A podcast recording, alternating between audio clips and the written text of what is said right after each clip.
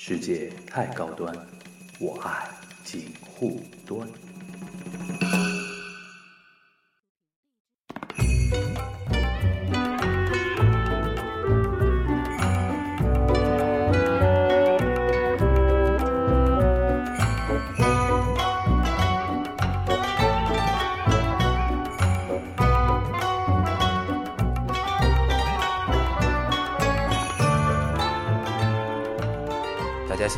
是樊一茹大家新年好，我是松柏牛。新年已经过去了吧？啊。不是正月十五都过了。正月十五就是正月里边都是年，我们之前录的是呃是在年前是吗？，对，年前，所以要还是要拜个晚年。对，祝大家晚年幸福。老梗，这种老梗不能不那个，还是要反复说一说啊。嗯，然后今天是我们等于是说二零一七年就是今年的第一期节目，对吧？农历第一期，呃农历今年的第一期节目，对，然后我们先录今天节目之前呢，因为我突然发觉一个问题，就是每次我们不是，呃最近几期不是每次做一次推送都会嗯。做一些那个小调查嘛，嗯。然后最后有一个小调查，但是做了好几次都忘了跟大家做个回一个回馈，嗯，最近有什么小调查？不是，就是节目推送之后，对对对，最近一次小调查是那个你对两部话题剧的哪个角色印象深刻？就上次我们做那个。那个、那个、那个、那个一年生和那个 scam 的推送嘛，然后做了一个小调查嘛，然后，呃，里面除了四个主角之外，还有比如说像什么 scam 里面那个豆哥啊，那个泰麒麟啊，嗯对吧？然后知心伟哥啊，还有什么福禄寿啊什么的。泰麒麟什么的已经在演后面的剧了，对你你的意思就是后面的剧你也在看的没？有看，那个那个叫什么狗？我的什么狗狗男友啊？狗狗情人的，对对对，不是，反正没看啊呃。反正就各种情人，狗狗情人、兄弟情人什么什么。还有一个就是他们十八号要来了的，十八号是十八号是一年生两个主角的一个中国见面会。我有一个类似粉丝交流群一样的，嗯里面天天在倒计时，是还有六天，今天不是这个群里面都是他们的粉丝吗？还是就几个人，就是几个一起看的朋友在就是这些倒计时的人，他们有买票吗？没有，那么还他倒计时的意义在哪里？还一直会推送那个，就是他们好像之前那个钢炮参参加了一个什么什么选选。反正有个网上拉票的那个活动，他天天在里面拉票。他说：“嗯快充钱，快充钱！”他就自己都不参与，然后我说：“你充了多少钱？”他说：“我充了很多，那应该就是没有充。都是套路的。对对对啊，然后那个我，呃哎，二幺八，我那天听谁是你跟我讲的，就好像这个好像黄牛票炒得蛮高的，对吧？嗯，对，但是这个可不能瞎说，万一没有呢？万一没有呢，我也是听听，就是那个发发那个快充钱哦，又是他讲的的啊，他应该是套路你们去买票，大，概应该啊。对，然后呃，反正到时候我估计会有很多网上会有那种视频资料会流出的嘛，因为嗯好像泰国他们对那个那个现场的什么也没有所谓盗摄的讲法嘛，对对吧？我一看他们好像那种什么见面会啊什么的，我靠，下面一堆妹子是马上就是根本就没在看的，都是手机举起来拍电视也不讲版权的，啊。对，版权意识好像没那么强一对，之。前就经常好像就拿过去就直接。但这个东西，哎，其实你这样相辅相成的。对你像日本的那一套东西，为什么在这边一直是很小众的？嗯，一直是很小众，其实就是他因为他们版权比较日日本人自己说比较无赛嘛，嗯，所以说导致我们这边其实你这个口就开的不大，口都开的不大，然后导致我们这边其实受众群体很少。嗯像泰国这两年完全就是因为它这种非常配合度非常高的那种制作方式，比如说马上就会引进是呃。这部剧火了之后，马上就会两个主主播就会上中国的什么直播平台去做那种互动互动互动节目啊，的观众当做主体观众，对啊，然后我看他们节目节目里边节目里边聊到说，这个节目在海外受到相当的欢迎，其实没有海外，就中国，就中国一个地方欧方。美说不定有的，没，不会的，不会的，这个 就就他们其实现在以对这个态度，我觉得是相当 open 的嘛，嗯，对吧？因为说老实话，还是应该，呃，我个人感觉啊，可能这个说法不一定对啊，就是说日本对那个向海外输出的那个东西啊，嗯，它像一是保守，其实说穿了，其实有点居高临下的。嗯，说的对，他吧，他不会 不会觉得说你这个地方是我特别看重的看重的一个市场，可能对日本来说，只有在美国受欢迎的才现。在有可能会熬过来一点，因为现在好像这边狂也也在狂输出，对，向人民币是低头了嘛，对吧？向软妹币低头，真的是这样的。是的，现在，但是呢，日本可能这东西就反呃，就是怎么说，一体两面吧。嗯，版权保护是有版权保护的一个好处的，但是你在初期没有打开市场之前，版权保护的太多的话就无意义。那之前那些就是台湾翻拍的那些是买过的是吧？哪个啊？就什么《流星花园》什么的，我觉得应该没买过吧，因为之前我听说那个但是他们那边也认可的之前那个你知道那个《海豚湾恋人》你知道吧？啊。有一个偶像剧，张韶呃《海豚湾恋人》不是有个主题曲嘛？对，是日本一个女歌手 Kokia 唱的嘛，对吧？哦然后上次张韶涵翻唱的是吗？我知道是直接用那个的，哦，直接用了那个的。然后呃据那个据那个 Kokia 粉丝说啊，说 Kokia 本人都不知道有这么件事情，就是某一天突然来了很多台湾来的那种嗯。fan letter，就是粉丝来信说我好喜欢你的歌啊。然后他他说我好像根本不记得我又在台湾好像有什么作品输出嘛，就是说 他如果连这首歌都不记得，就更经典了。就就是不是就是说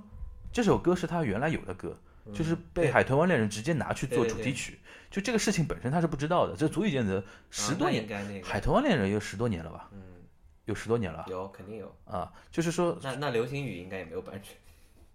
哎，我估计十多年前，估计台湾估计也没有说保护的那么好，嗯，对吧？只不过那个时候可能日本人不较真儿嘛，而且他都拍在日本前面，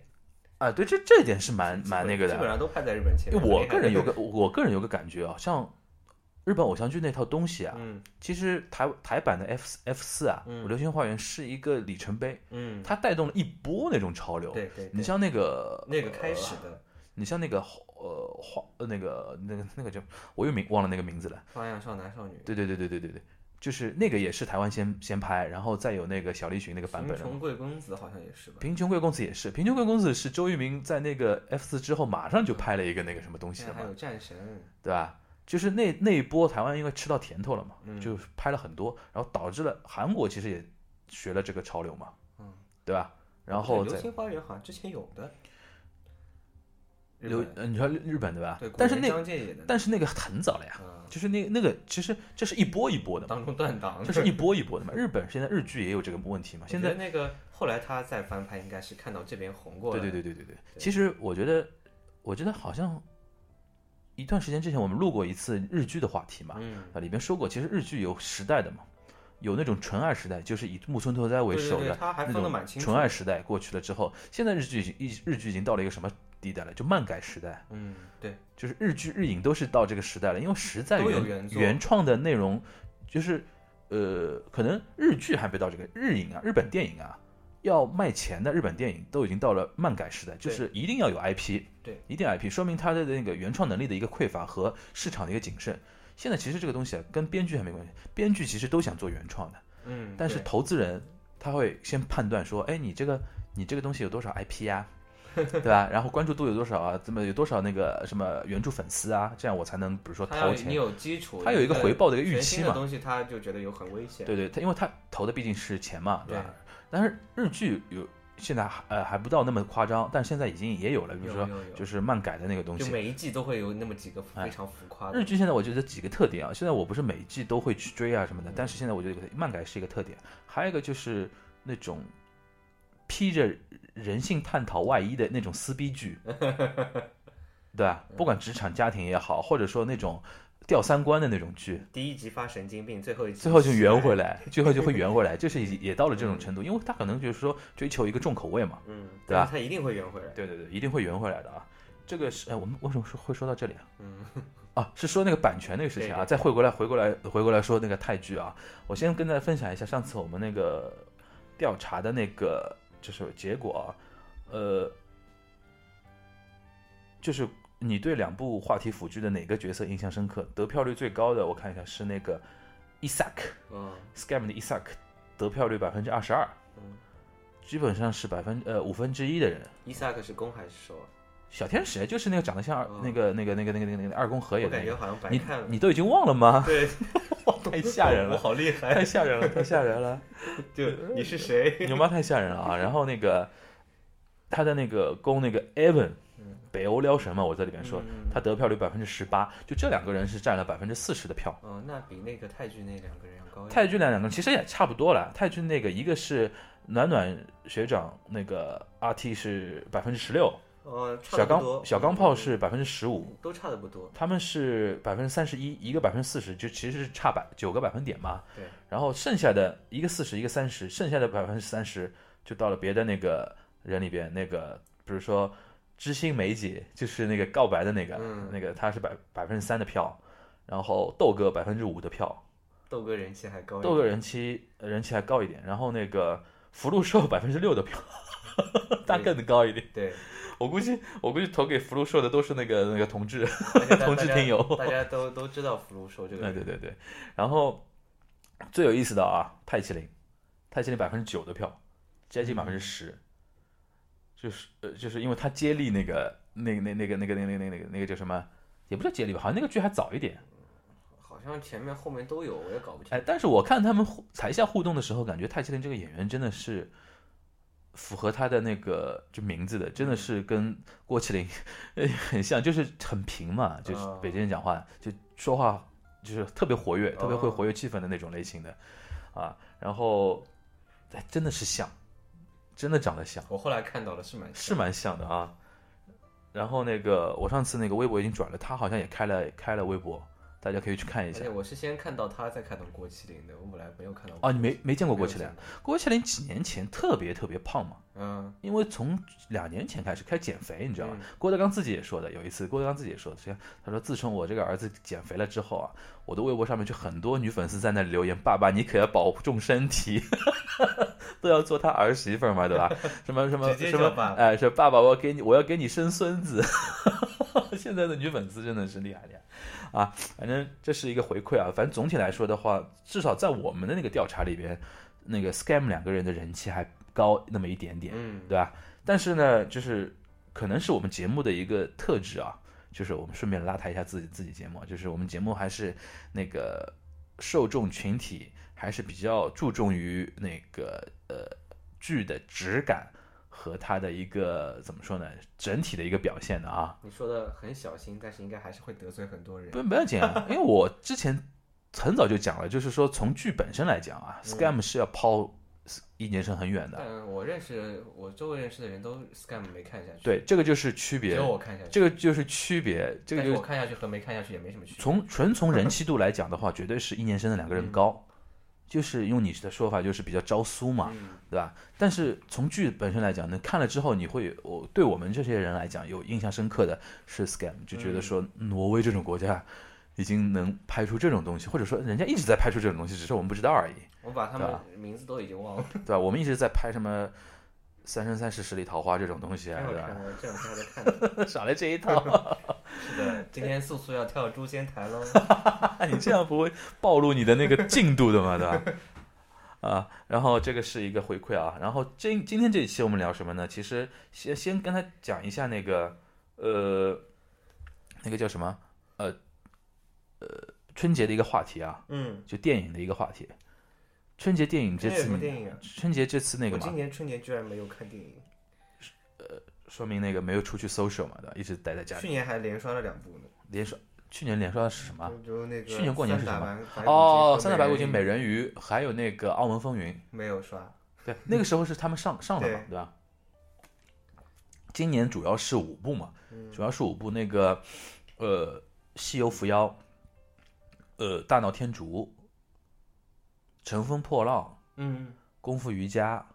和《熊出没啊》，主要是这个五个。啊，就我我都不是我的那个，主要是五个我不是他们的受众。嗯，简单讲一下，现在从那个票房表现上来讲啊，截止到正月十五，今天是十六了，对吧？嗯，截止到昨天啊，截止到昨天，呃，票房第一名的呃还是那个《西游伏妖》，嗯十五点八五亿左右，那应该反正，但是跟第二名《功夫瑜伽》已经很近了，十五点三八，哦没有就像以前其他剧会是拉开不到呃不到不到一个亿，不到一个亿的一个差距，大概五千万左右。然后第三名是那个《乘风破浪》，八点五五，第四名是那个《大闹天竺》，七点三九。嗯，第五名是那个《熊出没》，四点六九，四点六九。其实熊出没现在好像电动画片都已经换名字了，不叫熊出没了。是吧？这个我没没在关注啊。那个在那个年前，我做过，呃我发过一次朋友圈嘛，嗯就是我不知道你看到没有，就是我的预测，我个人预测就是，呃，过年我我没当时《熊出没》我没我没算进去，因为这是比较比较特殊的，是面向小孩的嘛。主要是四部嘛，就是《西游》《天竺》《功夫瑜伽》和那个《乘风破浪》。我当时预测是第一名是《西游 》，第二名是那个《大闹天竺》，第三名是那个《功夫瑜伽》，第四名是《乘风破浪》。现在看下来呢，那个基本上啊嗯呃，就是对，完全对没是没对啊，但主要是错在哪里呢？主要是没有想到哪一点，就是没想到王宝强宝宝那么糟糕，呃 就是当时从那个宣发的角度啊，和话题度啊，和大家想看的一个程度啊，就是王宝强那个大闹天竺完全是第二名，他当中其实他甚至有的时候第一名他，当中空窗期还是有一段时间的，就是因为有这段时间，所以才会下来的。哎他我觉得他有段时间甚至超过西游的话题度，就是说，因为有的时候你看那个猫眼上面那个 A P P，有的人多少多少人想看这部片子，你看有的时候人是超过西游的，嗯。但后来因为节前的几天开始，西游大发力，嗯。啪啪啪上去很多，他一下上来，就当时呢，因为我当时看预告片的感觉啊，我是我是很喜欢西游的，嗯。待会儿跟跟大家讲，我很喜欢西游这部片子啊。然后那个我当时觉得说，可能我想出出其个不意，因为我跟别人别人也在探，有有的人是完全数据流，就看数据他会判断说大闹天竺可能第一名什么的。我当时想出其个不意，预测西游一下，哎，想不到王宝强表现那么糟糕。他当时关键一个什么情况，你知道吧？现在看起来电影票房好不好，口碑真的很重要。嗯当第一天第一天他冲的蛮高的，第一天之后马上就有人，比如说朋友圈啊、微博啊，就大骂他嘛，大骂他们，豆瓣啊什么就马上来。第二天马上就掉下来，我记得第二天他掉了大概有大几千万的一个票房，大家都是单日票房。风向标，都是看朋友圈。朋友圈是很重要朋。友圈，因为你大概十个朋友里面有五个人在骂，你肯定不会哎去，看。这点是蛮有意思的，因为我们在日本都待过嘛，嗯日本电视媒体是经常会放电影广告的，嗯，对吧？对对对，什么什么什么呢？啊，那都给我买的买的买的，对，就是那种渲染的那种那种那种配音，然后说什么呃什么哈吉嘎茨罗多秀，全国罗多秀，什么在上周围去什么，就就就这种东西，但中国这边不太看到，不太看到主流电视台去播这个东西。后来我也想是是因为真的是我们媒体的一个环境不一样，在日本的话，主流媒体尤其像报纸啊、电视台啊、电台啊，还是相当强的，大家还是通过这个东西接受资讯比较多，所以说类似这种点评啊什么这种的？有的呀。呃，你说什么？就像豆瓣啊，会有，但是网络还是不是说那么那么强势，它主要还是说那个，就是说呃电视我觉得这边应该是人多的关系。不，我觉得媒体生态，我们现在就是互联网是太太强，媒互联网媒体生态那这个我觉得跟人多人口多应该也有关系。不是因为我们那个，我觉得是这样，就是说日本的确是对互联网的压制比较厉害，就是说这个有机会我觉得可以开开一期节目的，就是说其实很多人现在不知道，中国在移动互联网这一块已经超过日本很厉害了。我觉得在世界上应该也排在对对对对对对，这个东西我可以结合日本的一个一个一个网络的一个环境，跟大家以后有机会聊一下。就是说，你去看我们的宣发，电影公司宣发一般不会去投放电视广告，性价比他情愿去做公交车站牌的广告，都不去做电视广告，因为性价比实在太糟糕了。因为电视台开的价格很厉害的，对吧？但是你真的效果，因为现在看电视的人都年纪偏大，年纪偏大的人绝对不是电影的主力消费群体。中国电影市场很奇怪，我们一方面票房那么高，第二方面我们的那个就是年龄结构特别有意思。就春节还好一点，因为大家拖儿拖家带口去看，年纪大人还多一点。因为就就我自己的观感来说，年纪大的人还多一点，年轻特别小的和特别老的都有一点。平时基本上都都年轻人在看呀。对吧？下个班买个票，然后你去看我们的那个电影购票的一个比例，百分之八十五左右，百分之七八十吧，都是手机购票，都是手机购票，没有人现在很傻的跑到柜台去买票，嗯或者说怎么样去购票，就看得出来。但是，但是有一个前提啊，中国现在为什么微信的人口都七亿八亿了嘛，对，对吧？所以说这东西特别有意思一点就是那个宣发嘛，宣发这一点。然后中国还有一个一有意思点就是某办、豆瓣、豆瓣、某乎，对吧？知乎，知乎，然后朋友圈、嗯微博，这四个东西好像是特别容容易影响那个电影票房的，朋友圈特别厉害，特朋友圈特别厉害。嗯，还有公号，友圈，还有公号，哎，对，有些人比如说他呃一般不会，就是说发一段文，像我这种。自我感觉良好的人还会发一段文字啊，贴一张照片，说我对这个电影的一个感受。一般都是发一个公号的的，就是某部片子的一个评价，然然后自己加一点自己的一一个感受和评论。转转自己对的豆瓣的那个，我给他什么两颗星，然啊后某某某某某某看过了某某电影的两，个就可以分享到朋友圈，然后两个嗯。字烂片，这种还蛮这种这这种大概你看到的多，我看到的都是转公号，嗯。就是比如说什啊，么我知道几个有名的一个公号，毒舌电影啊，什么这这几个电影，比如说他看到一篇跟自己的感感受感受很像，嗯或者说特别相信这个公号，自己还没看就先转，看就是转什么，所以所以还好没买票，对对对对 对。就这种。然后现在还有一个有一个现象，我个人觉得说可以商榷的，就是说，嗯，那天我去看《西游》，嗯我那天看《西游》是第一时间看，嗯因为它是大年初一才上的嘛，我没看点映场，我看的是就是直接全国公映的时候，我家在家里附近找了一家电影院，是大年初一，就是说春晚过后没多久，十二点半就开始放了，我就去看了。看了之后呢，我个人是相当喜欢的，但是我马上去上豆瓣，嗯，竟然那个时间点就已经很多人很多人开始骂了，然后很多人据说很多人骂的点就是十二点刚过他就贴上去了。人家都准备好了，除非我想，除非要么你看过点映场，嗯要么看过媒体场，对吧？媒体有媒体那个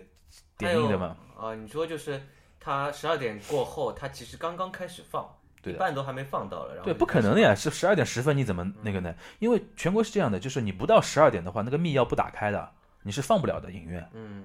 所以说，除非你看过点映场但是点映场你也不可能说几千个人都可能去，呃，发这个东西。他也没有几千篇吧？不，我不，反正我是觉得说值得商榷啊。就是，而且还有一个豆瓣上面有一个趋势，就是说，因为所有的导演几乎都有一个标签的嘛。嗯所谓标签，要么是一个类型，要么是一句口号。周星驰最大的一个口号就是说，我们都欠星爷一张电影票嘛。现在很多人就为了追求，比如点赞数啊，就比如说求那个热门评论，嗯或者求点赞数、求有用的评论什么的，就会想那种口号式的那种点评语言。比如说这次周星驰就变成从今以后周星驰你欠我们一张电影票啊什么的，嗯变成这种东西了。然后很多人去点赞什么的，那就为了评论而评论，就我我觉得会有这个现象。我以前我以前认识一个人，有一个朋友啊，嗯我们有没有互相把对方当朋友？就是 你这个补刀补的有什么意义吗？就是自己先撇清关系，啊 因为这个人做的事情是不好的。嗯然后，呃，去看电影，看电影，然后看了一半，我就看到他一直在刷手机。我说你在干嘛？他说我在写影评。我说你都没看完，写什么影评啊？就同时在看的时候就写影评同步写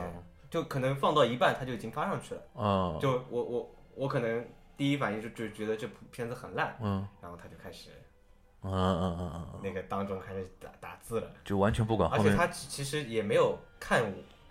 看完发上去嘛，但是他很多内容他是写的出来的，为什么他是先看了其他借鉴了一些其他人写的东西，但是他就是为了要发而发，就他发的是豆瓣的。对这种人还蛮多的。嗯，现在我觉得豆瓣和知乎从某种意义上来讲，已经成了某些人装装的一个一个一个地方了，嗯。对吧？还有前两天我看到一篇文章，就是说现在碎片化阅读嘛，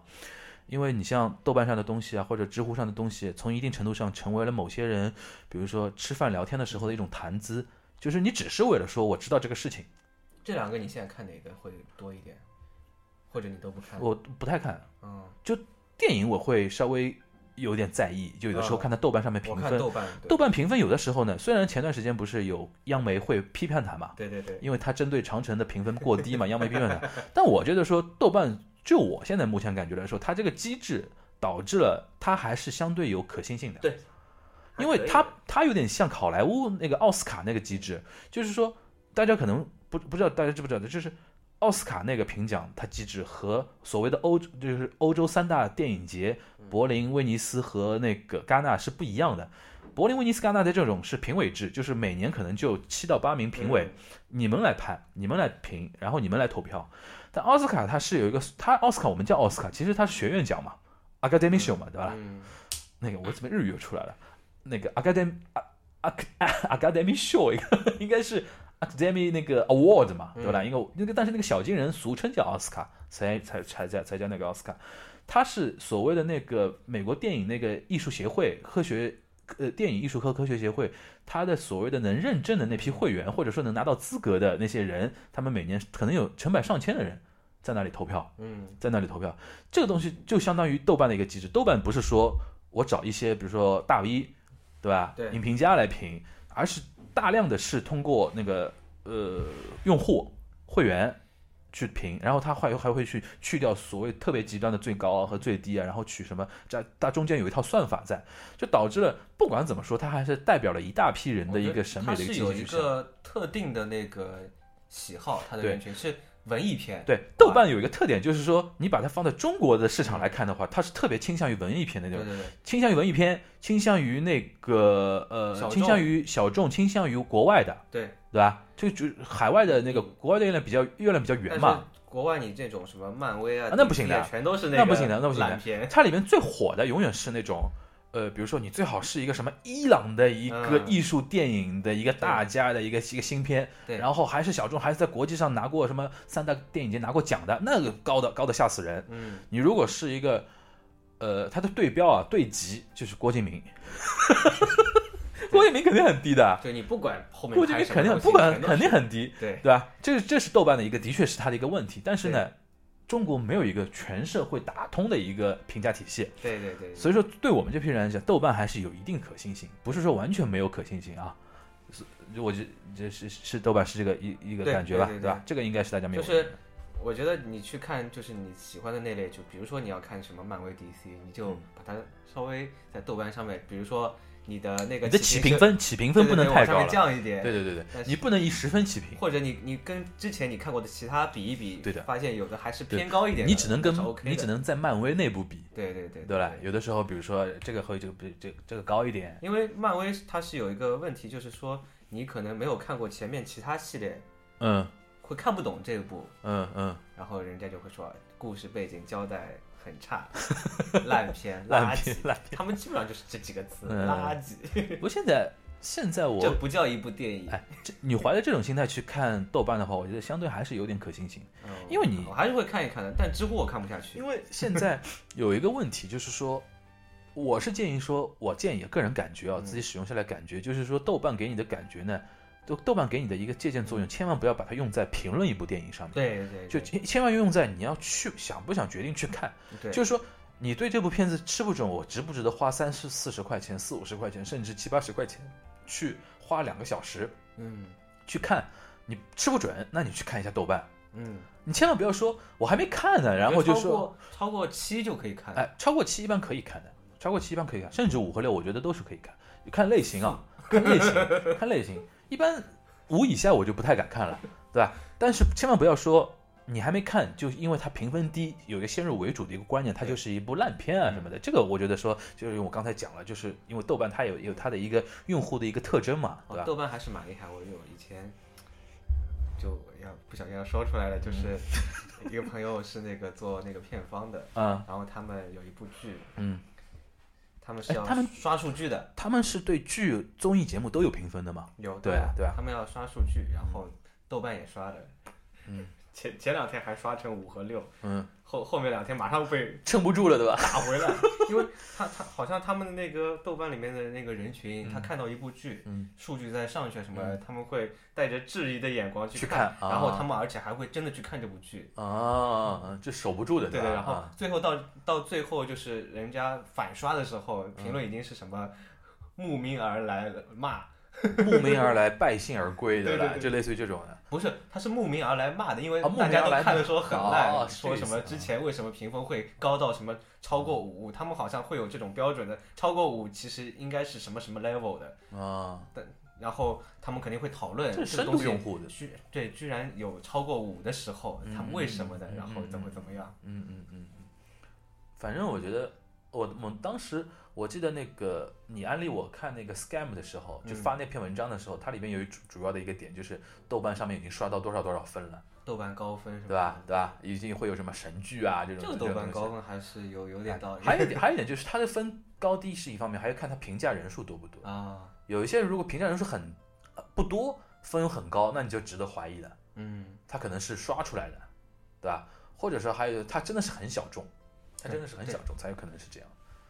对吧？一般评论什么超过已经评价几万人在评价了，然后什么一分数还维持很高的话，那基本上是不会有错的。对对对对他他如果就就算有刷，还会被逆袭回来。嗯我现后来是我信了这一点，因为我一开始觉得好像所有平台基本上都可以刷的，那 后来发现豆瓣好像不行。他的一个评价机制还是有点有点有有点有点有点不一样的一个地方啊。话说回来，就是说呃。春春节嘛，嗯就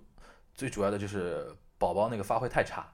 就第二天就马上豆瓣刷很低嘛，是是这个电影不行吗？可能真的是不行，可能真的不行你。看了吗？这个我还没真没看，因为嗯实在实在评价低到我都不敢去看了，嗯，对吧？嗯因因为我个人感觉，我这次看了几个啊，呃，西游我看了，嗯功夫瑜伽我看了，嗯，乘风破浪我看了一半。你是在电影院看的吗？乘风破浪我不是中间退场，我不是中间退场，是有事儿，啊，有事儿。先后面看的我我是看了前面一半，啊，看前面一半，所以说我对乘风破浪，我待会儿可以跟大家解释一下啊，就是说，因为我对韩寒是有成见的，你知道吧？所以说我我评价乘风破浪，大家听听了就算了，不不用不用太当真啊。就是然后还看了一个降临，降临是之前春节前就放了，春节前就放了，但是我一直是春节这段时间才有时间去看。我个人感觉啊，嗯就是说降临好像评分蛮高的，降临有点意识流了，嗯，就是喜欢的人可能会觉得说有东西可以挖，不喜欢的人就觉得太无聊。那逼格因为我我跟我跟跟家人，我跟家里的亲亲戚的那种兄弟姐妹一起去看的嘛，普遍反应就是无聊嘛。嗯。本来觉得说科幻电影判断的以为的就是那种特效啊，啊。然后那种场面面啊，那种想不到是那么是意识那么意识型的，对，然后是那么呃那么稳的一部片子，嗯就是说情绪都一直压抑着的那种感觉啊，然后看的很多很多人就比较不太满意，但我个人觉得说有他的一个不不一样的感受在啊，嗯这个另外讨论。就是我看了这几部里面，我是说老实话，我还是最喜欢西游的，嗯因为我突然意识到这么一个问题啊，就是说从去年开始，从去年美人鱼开始，我对周星驰的看法有了一个有了一个新的一个角度。嗯就很多人对周周星驰，我觉得说那天我看到一篇文章说的，我觉得说说的蛮有道理的。很多人是，呃，怎么说呢？用自己的眼光去在看那个周星驰，嗯就是说，比如说他的小人物的奋斗也好啊，他的无厘头的搞笑也好，甚至于他的后现代解构主义也好啊，其实周星驰本人可能并没有想那么多嘛，对吧？尤其对于后现代解构主义，其实周星驰其实是公开讲过，他不知道是什么是后现代解构主义，但是只是他带出来的。嗯但是这个问题就有一个一个有一个有一个有一个有意思的一个地方，就是现在很多人就说周星驰，比如说从功夫之后就没有特别好的一个嗯。片子嘛，它里面就说没有了原来那种小人物的什么什么样，没有后现代结构主义，因为我这里面就有一个问题，原来这些东西都不是他主要想给你看的，嗯。或者他根本就没有那那么那么一个意识一个东西，然后你自己戴了一个眼镜去看它，你觉得有，然后那么多年又说他没有了，忘了初心了，怎么样都可以嘛，但是周星驰，你从另外一个角度，它有一些东西是一直保持着的。就我从美人鱼的时候突然发现这个这个情况，就是说未来你去看周星驰的电影，可以看，就是他永远有这么一个几个特点一直在，就比如说童真的一个东西，嗯，然后呢，血腥起来呢，又能把小孩吓哭的，对对对就是这个东西。今年突然有一个词教会我了，这个叫叫黑色喜剧嘛。对，黑色喜剧，它既有好玩童真的地方，但是有的时候表现出来那种血腥残暴啊，然后特别毁三观的那个东西，他又特别不搂着。他现在哐就放出来了这个道路上面还还走的这个蛮蛮那个，这个其实是他个人风格的一贯。对，但我觉得之前好像有点被被之前因为他不是导演，对对对，他从功夫功夫开始做，释放出来的，你你去看他做功夫开始自己开始做导演之后，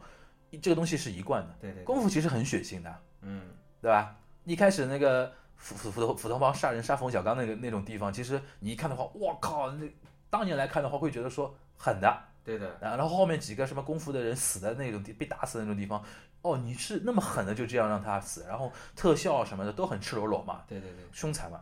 这一套是连贯到现在的《西游伏妖》的。嗯其实《西游降魔》更厉害，《西游降魔》那个 opening 我是被吓到的，连我都被吓到，就是那个鱼妖啊，嗯就是杀无尽吃人的那个地方，其实大家可以去反复去看那一段，其实是相当黑色的那个东西，说明这个是周星驰内心的一个底色的一个东西，他对血腥的东西和他同人，他不二二级二元对立的，嗯。他觉得说。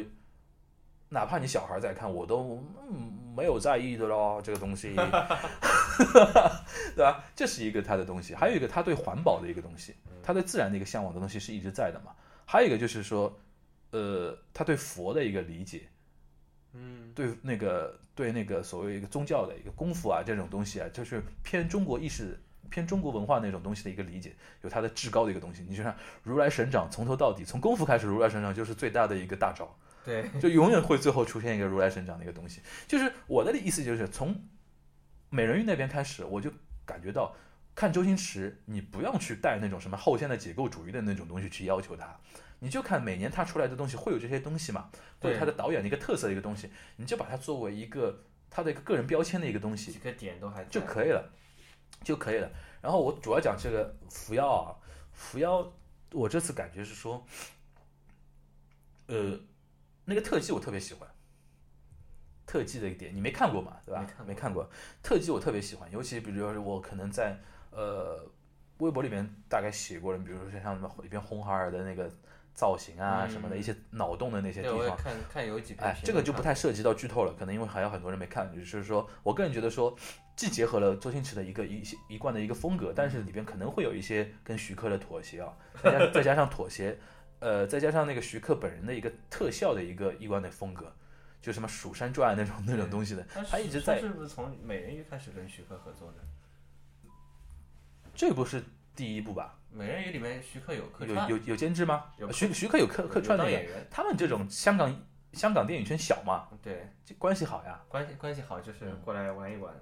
对，这个就不多说了，嗯这个就不多说了。就是我个人觉得说，嗯，西游我是最喜欢，西游最喜欢，因为那个那个脑洞啊什么都是比较戳我的点。嗯，然后功夫瑜伽呢，烂片是烂片啊，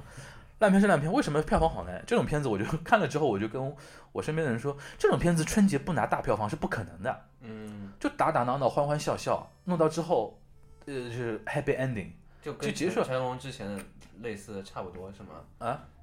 对啊，就是成龙就是功夫喜剧嘛。但除了除了跟你那个什么看了一半走掉的那个，啊、那个是另外一个问题，就是说那个是导演的问题。我后来我我我想我想通了这件事情，就是呃，功夫瑜伽不是什么很好的片子，但是就是很适合在春节看。哎，你想想，他为了打斗，又跑冰岛，又跑印度，又跑那个迪拜那种地方，然后迪拜在迪拜街头飙车啊，那嗯，种大的那种什么玛莎拉蒂、凯迪拉克这种，这种没凯迪拉克啊那个那种豪豪车在那里飙，你看的就是很爽呀。就还蛮常规的，他的那种对啊成龙式的，就是说，我看很多人的反应就是这个片子就看得开心，嗯，就看得开心。你看一个西游，搞不了爱半天，一个猴子还不符合你美猴王的预期，一个猴子难看死了的，吓一跳，就毁很多人三观的嘛。你何必要这样呢？过年就开开心心嘛，好了，对吧？就是的确票房好是有好它的好的一个道理，但是从 那个客观来讲啊，这个片子我觉得说从艺术角度来说是跟那个西游是不一样的，就是没不讨论这个问题。是他感觉有自己的那个世界观的那个对。我觉得成龙就一直这样就蛮好了。嗯，你要求成龙现在就变成一个艺术家是，嗯，他就是一个那个武打的功夫明星嘛，然后人家已经拿到一个什么奥斯卡终身成就奖，够了，对，对吧？六十多岁的人了还要怎么样？那个至于你说那个上次那个绝地反击啊，嗯，后来因为最近我看了成龙三部电影嘛，绝地反击、绝地逃亡还是绝地反击，我的名字都快忘了，我因为看逃了一亡好像看了一半出去，所以导致我现在名字只记得一半。部剧好像推的特别厉害，我看到到处都有广告，哦，这个这个真受不了。什么地铁啊什么上面哎都看到他的广告。这个绝地一个，然后那个铁道飞虎嗯，一个，然后那个就这次的功夫瑜伽嘛，我个人感觉中间那个铁道飞虎是最好的。嗯后来一看是因为我觉得还是因为导演的关系，中间那部导演是丁晟，嗯他还算那个内地导演里边看这样看起来是功夫，就是说是那个怎么说呢？不是那个功夫啊，就是说导演功力还是还可以的。就是以后我吸取个教训，就成龙电影不是成龙电影，成龙电影说到底。他打永远是在那里打嘛，但是剪切啊、气氛营造啊那种东西，就是电影这个艺术归根结底还是一个导演中心制的，跟舞台剧真的是不一样。舞台剧就是你导演之前再怎么排，大家台上见的嘛，嗯还是看演员中心制的这个东西。就电影，大家以后吸取教训，还是要认导演。我这次真的是觉得 多么痛的领悟，就第一部绝绝地，我倒要查一下谁导的，让他大烂烂片，烂到你就是怀疑自己，就是怀疑自己的人生了，对吧这个人家很？牛逼的。对啊，这个如果是李安导的话，我就看不起他。开玩笑啊，就是这个这个是我的一个感触啊。然后最后讲那个《乘风破浪》，嗯，《乘风破浪》，还是吗《乘风破浪》我是真的喜欢不起来。就是我真的再次跟大家声明啊，我因为对韩寒有有偏见、有成见？对，有偏见、有成见，所以说我 我甚至都没有对立的意见出来。我评价我评价韩寒真的是不能作数的，但是我个人感觉是，我觉得节奏感有问题，嗯节奏感有问题。我不知道他想干嘛，就可能就是他用开赛车的那种节奏感在，要换挡的，你知道吧？或者说他他比较忠于原著嘛，原著里面就没有原著，他他他的一个哦 original original 的一个故事呀，哦，不像之前那个叫什么后会无期啊，啊，那个是有原著的，反正有原著也是他自己的呀。他跟郭敬明一样，只是拍自己的东西。哎，怎么跟他们并列了呢？的意思是，如果有原著的话，可能他比较忠，因为是小作家自己拍嘛，嗯忠实原著里面的节奏。但是看小说和看电影是不一样的感觉。嗯我个人感觉就是说，从从那个艺术艺术成就来讲，就、嗯呃也不讲艺术成就，艺术成就人拔得四部太高了。那个过年几部片子里边呢，的确呢，《乘风破浪》是最像那种，呃，最像那种会拿到豆瓣很高分数的那种电影。有吗？他从几它的确是这些片子里面分数最高，六点六点八二、六点九啊，有有有一度已经最高了。已经他已经到最高了。就是说，呃，不能否认啊，韩寒的确是在往那个他这个范儿的那个导演的方向在走啊。呃，你看过《后会无期》吗？没看，后会无期。那也没有对比。哎，我觉得是看前面一部的。你你讲的讲的最有意思，就是说现在有一个说法，嗯就是《乘风破浪》之出来之后，有一个说法，就是说后会无期，呃，怎么说呢？有一个说法，就是我经常看到微博上有人在转啊，这大 B 也在说，他就说哦，韩寒比后会无期的时候成熟了，就突然一下变得好很多，怎么怎么样，就就捧捧乘风破浪，然后有点变相的踩那个后会无期嘛，嗯也不叫变相踩了，就是有点说实话了，你知道吧？啊，就说说说说实话，就就是就是后会无期有很多问题，对对对，乘风破浪改改变了很多他后会无期的问题。我当时一个感受就像什么，你知道，以前有那种洗发水广告，你知道吧？我懂了。有洗发水广告，比如说，新的变成了二合一，什么什么？对对对对对然后它有两个画面嘛，嗯一个是原来这个公司的一个画一个一个升级后怎么升级后，然后两个头发嘛，一个是比如说头屑啊，一个还留很多，一个留了很少了嘛。然后它两个对比就是以自己公司的两代产品来做对比，这个感受我就是这样这样一个感受。我都已经想到了。我对我就是有这个感受。那你现在，那你那你当年那些在捧后会无期的人是什么情况呢？嗯，对吧？有点有点有点这个感觉吧？对，我觉得产品还好说，因为我的确是技术上面啊，可能怎么怎么样了，对嗯吧？但是你那个电影，我觉得，而且你这个当中间隔其实蛮短的。啊，还有一个就是，如果按照这个逻辑啊，你大家现在真的谨慎点，慢点夸他，因为说不定后面又出一个电影，又说比《乘风破浪》好了又很多，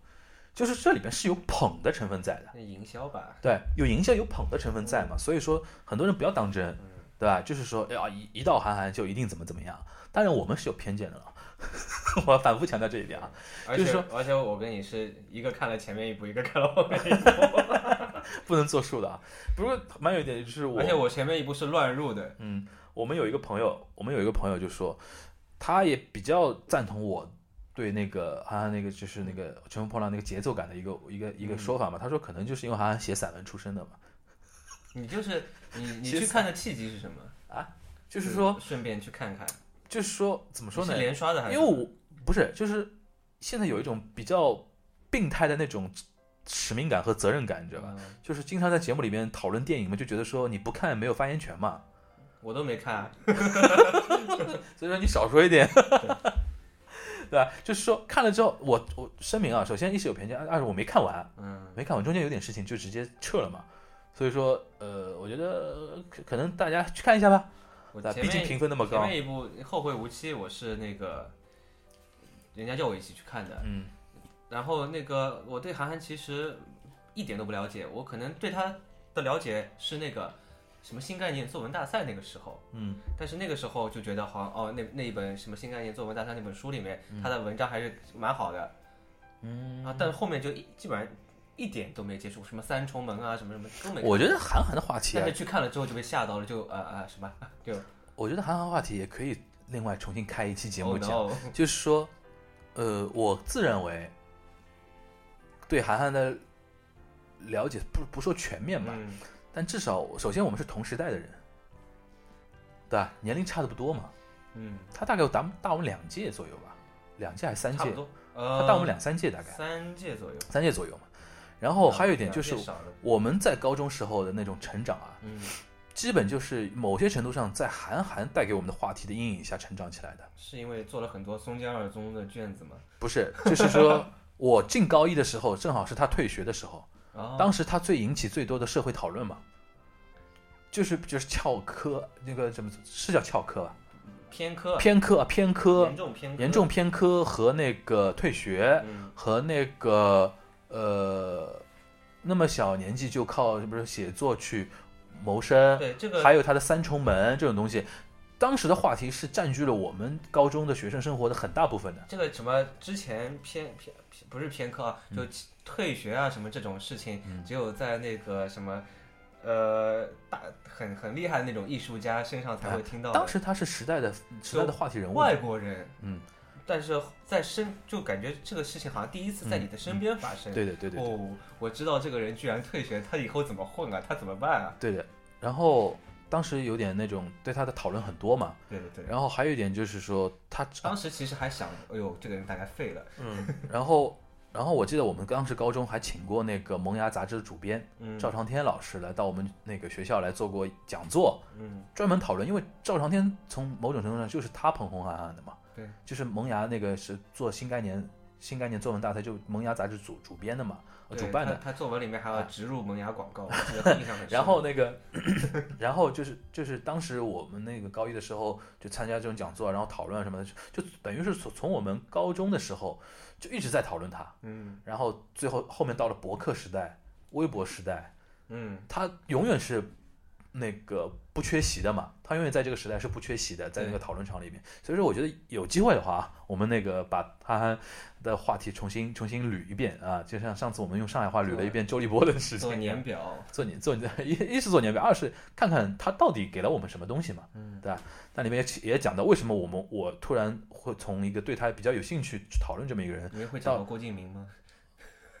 郭敬明跟他的面相有点不太一样，对就是说讨论的一个方向。然后为什么会从讨论他到开始对他有一定的我们的一个个人的一个主观的一个成见，嗯，对吧？这我觉得可能都都可以放放一期节目来讨论啊，这样讲大家会有兴趣听的。我也我也有成见，但是我讲不清楚我的成见是什么，但是说一说大概就理清楚了。style 大概，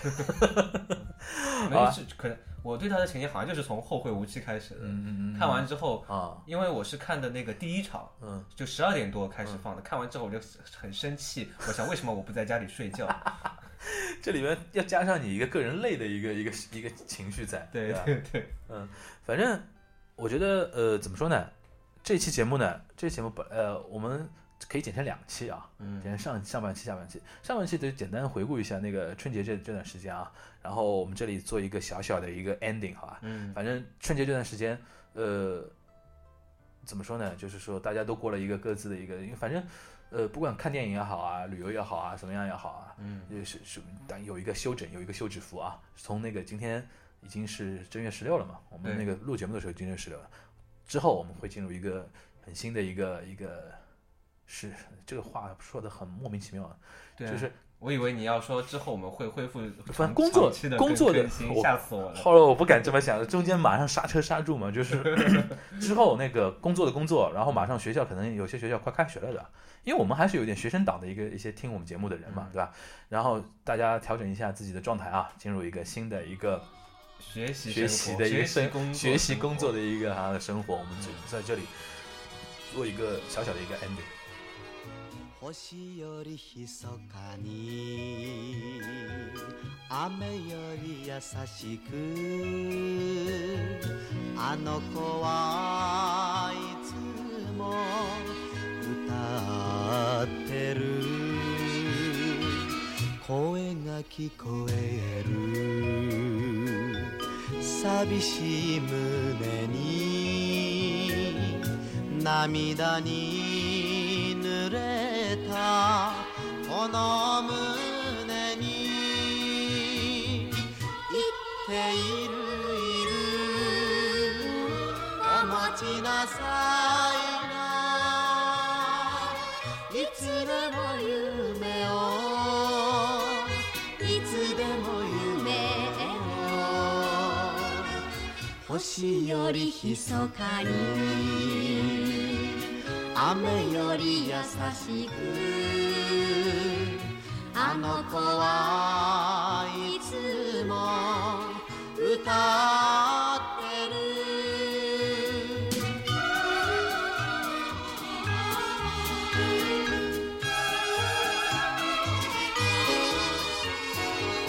歩いて歩いて悲しい夜更けも